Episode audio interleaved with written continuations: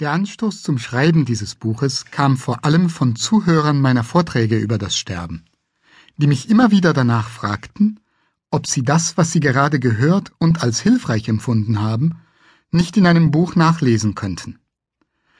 Einige Zuhörer, die schon eigene Erfahrungen mit dem Sterben von Freunden oder Familienangehörigen gemacht hatten, sagten mir, dass sie sich im Nachhinein gewünscht hätten, vieles davon schon zu einem früheren Zeitpunkt erfahren und reflektiert zu haben. Ein weiterer Anstoß für dieses Buch entstammt einer persönlichen Beobachtung. Viele Menschen, auch und gerade Hochgebildete und Blitzgescheite, verhalten sich im Angesicht des Todes auf erstaunliche Weise irrational.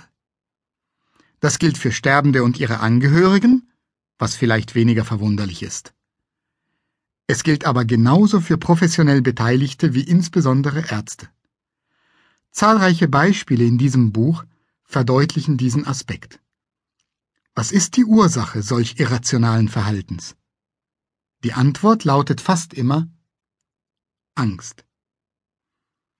Angst ist die unausgesprochene Überschrift über viele hitzig geführte Debatten über das Lebensende. Sie ist das, was bei Arzt-Patientengesprächen über lebensbedrohliche Erkrankungen unausgesprochen im Raum steht und so oft geflissentlich übersehen wird.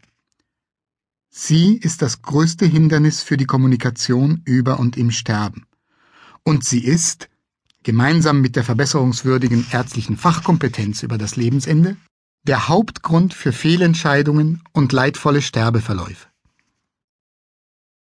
Trotz der Fülle an Literatur zum Thema ist immer noch eine Tabuisierung des Todes in unserer Gesellschaft zu beobachten, die zum einen mit der grundsätzlichen Angst vor der Auslöschung des eigenen Ichs beim Sterben zusammenhängt.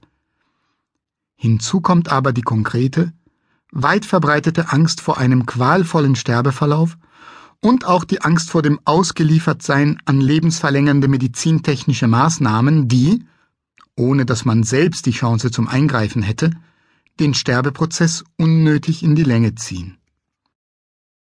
Hauptziel dieses Buches ist es, den Menschen die Angst vor dem Sterben, vor allem die Angst vor einem qualvollen Sterben, ein Stück weit zu nehmen.